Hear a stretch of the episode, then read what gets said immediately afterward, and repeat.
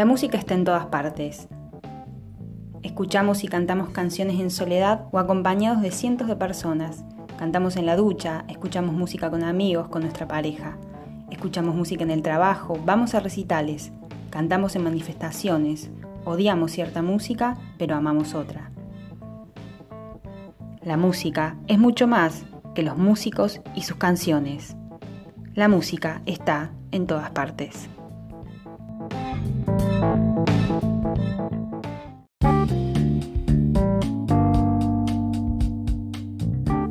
Bienvenidos a un nuevo capítulo de Coda, Lo que queda de las canciones, un podcast en el que hablamos sobre los significados sociales y políticos de la música. Mi nombre es Ana Truco y en este capítulo nos visita Martín Baña. Martín es doctor en Historia, profesor de la Universidad de Buenos Aires, investigador del CONICET.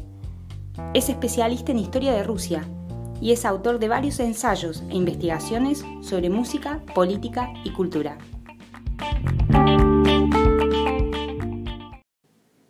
Martín, bienvenido a Coda.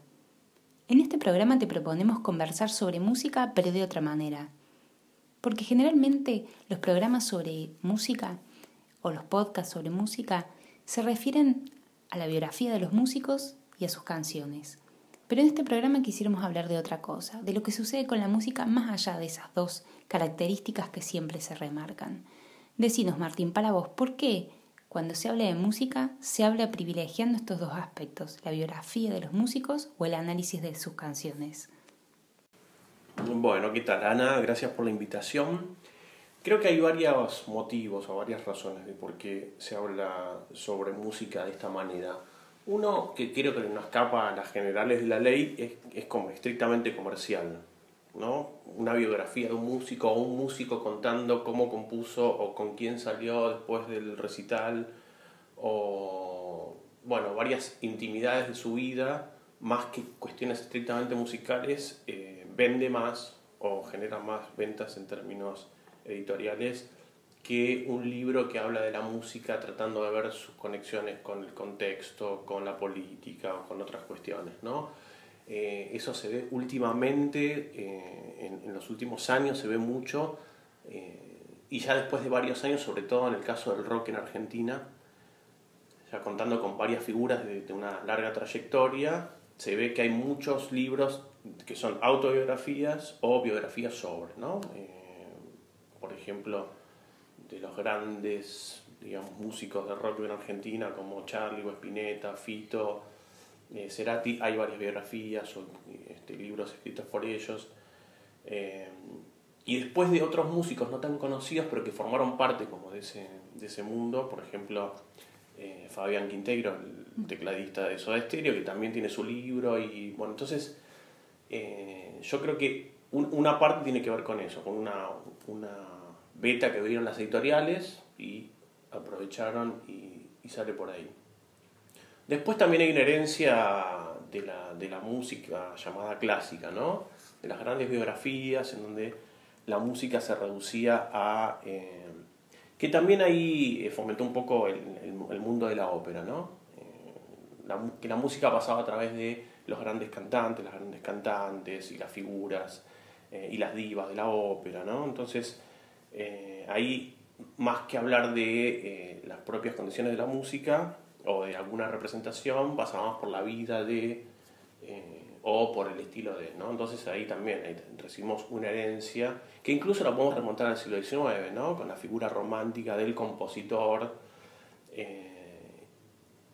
y tratando de entender a, a, las obras a partir únicamente de esa figura, ¿no? Y ahí tenemos casos emblemáticos, yendo a Beethoven, pero pasando por Chopin, por el propio Liszt. Los músicos también, o los compositores ayudaron también a crear un poco ese, esa idea de la figura ¿no? romántica, en donde la música no era más que la expresión de, eh, de los sentimientos y eh, el estado de ánimo de un compositor. ¿no? Eso es, es, una lectura que se ve mucho todavía hoy, incluso en figuras donde está... Eh, demostrado de que no era así, quizás ahí una de las figuras más emblemáticas, y esto también lo hace un poco por, por mis estudios, es la de Tchaikovsky, ¿no? O sea, hay una figura romántica que expresó, volcó en su música sus estados de ánimo, sus sentimientos, habría sido Tchaikovsky. Y eso está, está demostrado que no fue así. Y que Tchaikovsky, en realidad, eh, era un músico que quería componer, hoy diríamos, hits. ¿No? Lo que quería era que su música fuese tocada y si para eso tenía que componer o colocar una, una polonesa en cada una de las obras. Si vos ves las, las, composiciones de Tchaikovsky, óperas, ballets, vas a ver que siempre hay polonesas. ¿Por qué? Porque era el ritmo de moda de la época, entonces si él quería ser tocado tenía que haber una polonesa. Entonces ahí hay ya eh, una cuestión que, que difiere de lo que se entendía tradicionalmente. Y después una última cuestión que me parece que tiene que ver con el, la propia condición de la música, que es un arte no figurativo, a diferencia de la literatura o la pintura, donde el análisis o la interpretación para alguien que no está iniciado en esas artes, por más que no tenga las herramientas propias del pintor o del literato, pero puede llegar a comprender qué pasa en, una, en un cuadro o qué dice una novela, por ejemplo, en el caso de la música quizás es un poco más cerrado, ¿no? Porque habría ciertos elementos que tienen que ver con eh, la armonía o la melodía, que bueno, el, el, público más amplio estaría afuera. ¿no? Entonces eso queda reservado como para un público especialista, de los musicólogos, que analizan las obras en, en esos términos sin tratar de ver qué eh, contactos hay con, eh, bueno, como vos decías al principio, con el mundo social en el cual esa música se desarrolla. ¿no? Igual eso está cambiando, pero hubo una tendencia durante mucho tiempo de eh, entender a la música únicamente dentro de esos propios términos. Martín, vos en el año 2017 publicaste un libro que lo tenemos acá, eh, titulado Una inteligencia musical, modernidad, política e historia de Rusia en las óperas de Mussorgsky y Korsakov. Decinos, ¿cómo analizaste en esta investigación el vínculo entre música, política y sociedad? Bueno, sí, eh, lo que yo veía en la historia rusa del siglo XIX es que la cultura había tenido un, había jugado un lugar muy, importante en términos de, de vector de, de, discusiones y de debates en una sociedad donde eh, la censura era bastante importante, donde no había eh, espacios políticos eh, o lugares como en, Europa, no hay un parlamento, por ejemplo, en donde uno podía eh, exponer sus ideas. Y entonces ahí la cultura y las artes jugaron un rol muy importante en ese sentido, ¿no? como, como canales de, de comunicación y de, de, expresión de ciertos debates. Y yo había visto que se habían estudiado eh, varias artes con mucho énfasis como la literatura o la pintura, pero que la música no, no se la había estudiado eh, con tanta significación como las otras artes. Entonces, pero veía ahí que en la música había un, un espacio también para el debate, para la discusión y para plantear problemas, o por lo menos plantear algunas soluciones a los problemas que se veían en Rusia en el siglo XIX. Entonces ahí es cuando fui a... Eh, dos compositores en particular, que son los que nombraste, Mussorgsky, y Korsakov, que construyeron a través de sus óperas, o por lo menos las óperas que hacían referencia a la historia de Rusia, que son tres, y que además ellos eran amigos y que compartían un mismo círculo de, de aprendizaje y de, y de, composición. Entonces, ¿cuál fue la respuesta de ellos a un problema en particular que atravesó a la Rusia del siglo XIX, que era la cuestión de la modernidad y sobre todo de la relación con Europa? ¿No? Cómo vincularse con Europa desde un lugar como Rusia, que en ese momento era un lugar periférico o semiperiférico, ¿no? Y todos los problemas que eso este, conllevaba. Y, lo particular del caso es que ellos lo hacen a través de la música y que proponen, no voy a andar en detalles porque es un poco extenso, pero ellos proponen desde la música eh, un proyecto de eh, modernización para, para Rusia. ¿no? Entonces ahí, bueno, lo que yo veía es que la música puede servir o podía servir para analizar aspectos de la, no solamente de lo estrictamente musical, sino también de la sociedad rusa y de la política rusa en, ese siglo XIX. O sea que vos considerás posible comprender los grandes procesos sociales o políticos de la historia eh, a través del estudio de la música, porque este periodo justamente que vos trabajás de, Rusia es, es, el inmediatamente anterior al estallido de la revolución y es un periodo importantísimo por el despegue de la modernidad en Rusia. Entonces vos considerás posible trabajar esos, esos procesos sociales tan, tan importantes de, eh, desde, el desde el hecho musical? Sí, eh, o podríamos decir que eh, se puede trabajar haciendo que la música sea la fuente más importante o significativa. O en todo caso incorporando la música como una fuente significativa. ¿no? Estamos acostumbrados a que las fuentes históricas tenían que ver con fuentes más oficiales o con documentos oficiales. Y eh, bueno, ya hace un tiempo se acepta que este, cualquier producción este, material o simbólica de los seres humanos puede ser eventualmente una fuente. ¿no? Y ahí la música siempre había quedado un poco de lado. ¿no? En parte porque era analizada desde el punto de vista formal únicamente y en parte también por lo que te decía anteriormente, porque se suponía que tenía un idioma que era un poco más cerrado que el resto. Pero si analizas una fuente pictórica, tenés que eh, contar con herramientas, o sea que tenés que estudiar para poder analizarla, y lo mismo sucede con la literatura. Así que la música no representa un desafío muy diferente al del resto de, este tipo de, de fuentes. Y en ese sentido sí considero que la música puede ser una fuente que nos permita ver eh, qué sucedía en las sociedades del pasado, pero también complementándolas. ¿no? o sea, en, mi trabajo utilicé, las fuentes principales son partituras, efectivamente, pero también hay correspondencia, también hay artículos escritos por los propios compositores, también hay eh, recuerdos de los contemporáneos, entonces creo que alrededor de la música se va generando como un corpus de fuentes que sí nos permiten entender no solamente lo que sucedía en los estrictamente disciplinar de la música, o sea, podemos hacer una historia de la música en Rusia, pero también podemos hacer una historia de Rusia a través de su música. ¿no? Y no solamente en el siglo XIX, sino creo yo a comienzos del siglo XX y sobre todo en, ya en, la historia de la Unión Soviética. ¿no? Bueno, pero sin embargo, algunos consideran que cierta música tiene una escasa representación social. Por ejemplo, hay una idea muy difundida sobre la música clásica, sobre todo.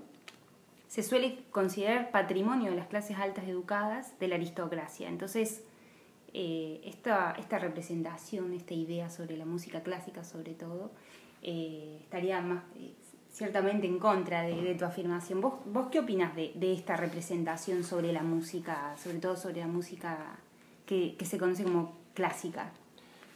Sí, bueno, creo que ese es otro prejuicio que hay respecto de la música llamada clásica, que es que es representativa de un, de un grupo social únicamente, y eso habría que matizarlo, habría que, discutirlo, ¿no?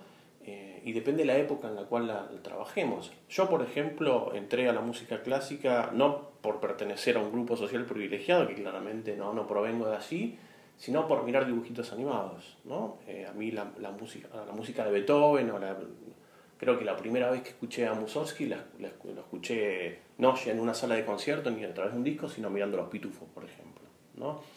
Entonces, la música clásica eh, tiene una, una, inserción social este, mucho más amplia de lo que eh, nosotros creemos o, o suponemos. ¿no? Entonces ahí ya hay una cuestión de, transferencia y de presencia de esa música que me parece excede el, ámbito social en el cual este, se crea. Después habría que ver si en, el momento mismo de su producción, por ejemplo, gran parte del repertorio que nosotros hoy escuchamos proviene del siglo XIX, eh, habría que ver en qué medida eso también estaba eh, extendido y, estaba eh, presente en el resto de la sociedad y no era solamente un, un acontecimiento o una, una, actividad que estaba vinculada a un, a un grupo social, ¿no? Pero, pero las conexiones entre música clásica y, sociedad, eh, incluso en el siglo XIX, ya son bastante eh, amplias. Eh, cualquier compositor del siglo XIX tiene como insumos al folclore, ¿no? y, y, lo utiliza. Y, la música, a diferencia de la literatura, pensando en el siglo XIX, eh, para la literatura hay que saber leer. Y eh, bueno, en, sabemos que en el siglo XIX eh, gran parte de la sociedad era, no estaba alfabetizada. En la música no. o sea, hace falta escuchar y en todo caso reproducir con silbidos o con cantos o con lo que fuera. Entonces ahí el modo en el cual la música puede expandirse o llegar a sectores más amplios de la sociedad eh, es mucho más grande en cuanto a sus posibilidades, ¿no? Y, después está el trabajo de los, de los compositores, que, bueno, que hacen que, que, se transforme ese material musical o que aparezca. Por eso ahí es donde digo, cómo la, la música sí puede ayudarnos a entender eh, ciertas sociedades, ¿no? Por poner un ejemplo, eh, la marsellesa es un himno que todo el mundo conoce, y que ha sido citado muchas veces en composiciones de, músicos. Eh, Beethoven, por ejemplo, la, la, cita en una de sus obras, eh, en una de sus sinfonías, y siempre aparecen, esas citas aparecen de manera positiva. ¿no? La marsellesa como un símbolo de los, los ideales y los valores de la, de la, Revolución Francesa. Entonces ahí uno podría bueno, conectar esa música con eh, elementos positivos. Pero, y acá volvemos a Tchaikovsky, Tchaikovsky también la cita en una obertura sinfónica que es 1812. Pero ahí aparece eh, no eh, caracterizada de una manera positiva, sino negativa, porque ahí aparece para representar al ejército invasor ¿no? en Rusia en ese año de 1812. Entonces, bueno, tenemos ahí un mismo, una misma melodía, un mismo eh, material musical, que la, la melodía de la marsellesa, pero con dos interpretaciones totalmente diferentes. Entonces ahí me parece que es todo mucho más complejo, ¿no? Y que, bueno, tienen una, una expansión y una inserción este, social que yo creo que va más allá de eh, lo que podemos considerar, o como se consideraba tradicionalmente, música clásica eh, igual a música de las clases altas o privilegiadas, ¿no? Y ni hablar de lo que sucede en el siglo XX eh, o ahora ya en el siglo XXI. ¿no? Es verdad que la música clásica perdió el peso que, que podía haber tenido en el siglo XIX, pero es verdad también que eh, ha tenido una amplificación y una inserción social que tal vez en el siglo XIX no se hubiesen imaginado los propios compositores. No me imagino, o sea, pensemos en Beethoven. Eh, y su paralisa convertida en un, en un ringtone, por ejemplo. ¿no? Es algo que mm, no se le hubiese pasado por la cabeza, en parte porque no, no existía el concepto de ringtone ni de, ni de celular, pero pasó. ¿No? Y hoy Paralisa convive con nosotros y muchísimas otras obras del repertorio de la música clásica. Entonces, para vos, eh, ¿cómo se vincularía ahora la cuestión política con la música, es decir, hay músicas de derecha y de izquierda, así como vos consideras que no hay música estrictamente de las clases altas o de los sectores populares, mm, ¿cómo se vincularía ahora la música con la política estrictamente, con la lucha entre los bandos izquierdos y derechas? Y ahí yo creo que también tiene que ver con una cuestión que no, que no sea puramente inmanente, es decir, que la música en sí misma no es una música de izquierda o de derecha, sino que depende en todo caso cómo se utilice esa, esa música, ¿no? Eh, y hay un elemento más que no consideramos, pero que cuando consideramos cierto tipo de música, como la ópera o las canciones, hay que tener en cuenta que es la letra, ¿no?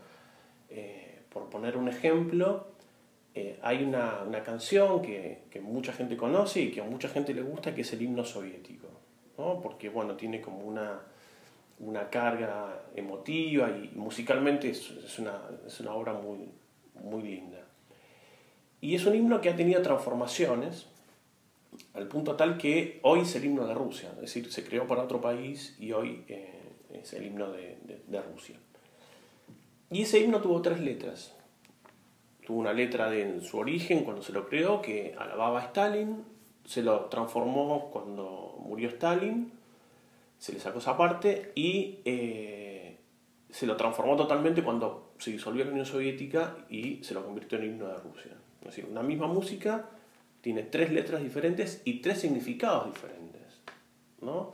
Lo particular es que la letra de ese himno, que hablaba del, del, del, padrecito Stalin en la primera versión y que habla de la gran madre Rusia en la última, eh, fue escrita por el mismo poeta.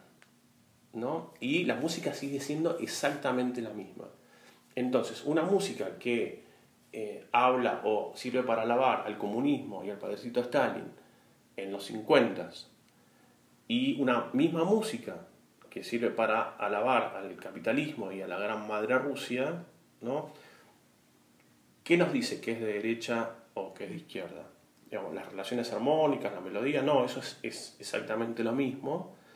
Lo que nos dice que es de derecha o de izquierda, en este caso que es más pro-soviética o más pro-rusa, es la utilización, la letra, ¿no? el contexto en el cual este, se la canta y demás. Entonces yo creo que pasa más por, esa, por, por ese lado que por una cuestión eh, estrictamente musical o inmanente del material musical. ¿no?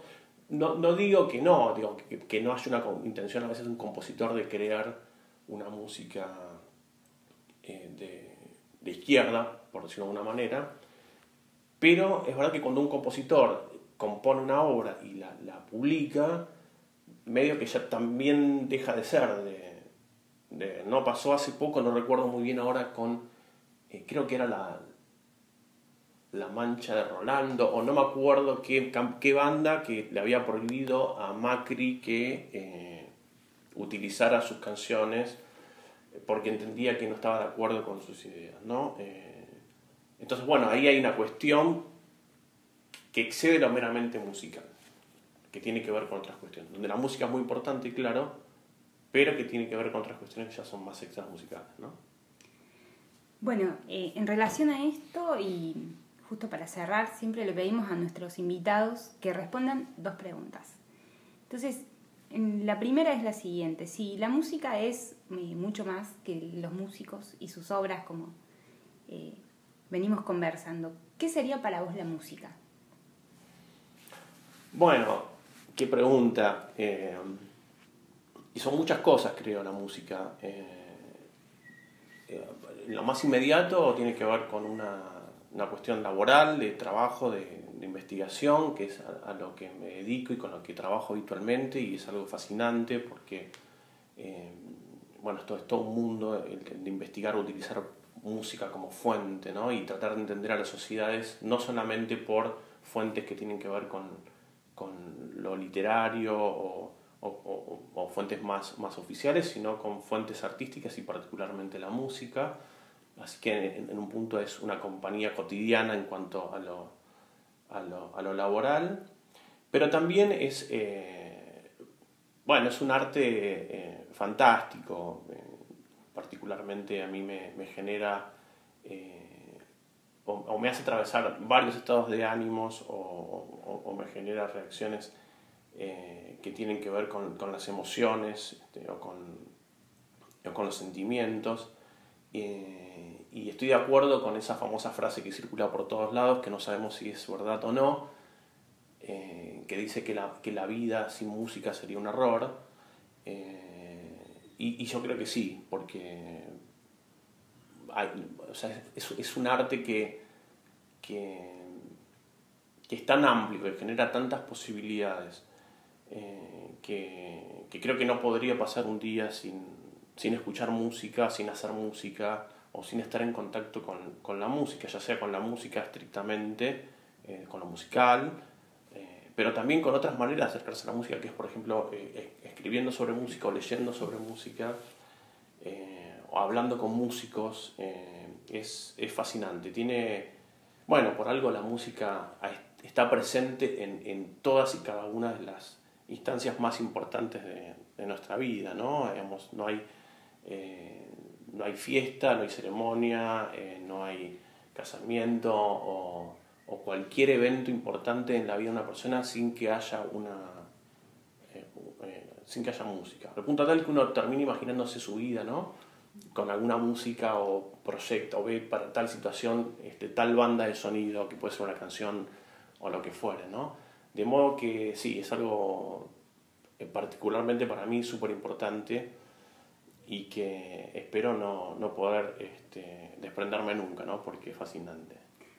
Bueno, y por último, la última pregunta, ya que aprovechando que sos músico y especialista en, en, música y en historia y en cultura, eh, queremos que nos eh, recomiendes o que nos cuentes qué estás escuchando eh, y, y, que nos digas eh, por qué te gusta. Mm. Bueno, creo que soy más especialista que músico, quiero hacer la aclaración. Eh, y bueno, por cuestiones, ya te decía, de trabajo y de gusto personal, escucho como cosas muy variadas y simultáneamente. Eh, eh, creo que Spotify ha sido un gran invento por el acceso y la comodidad de tener a disposición una gran cantidad de músicas en, un solo aparato. Eso es fantástico.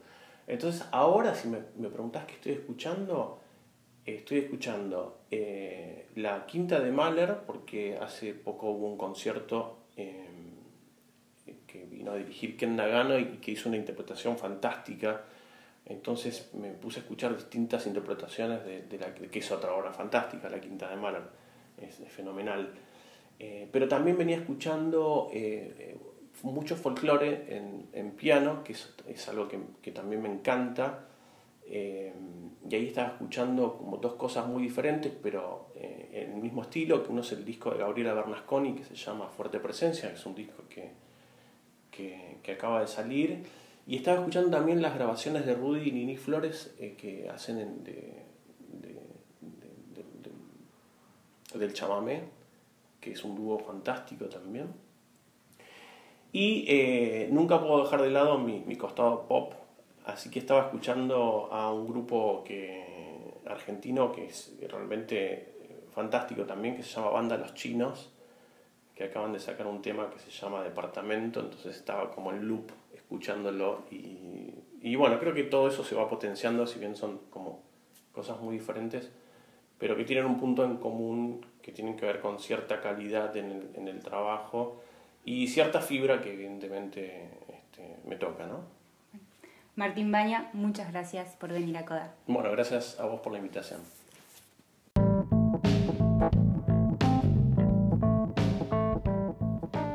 Podés escuchar todos los episodios de Coda en Anchor, Spotify y en tu aplicación preferida.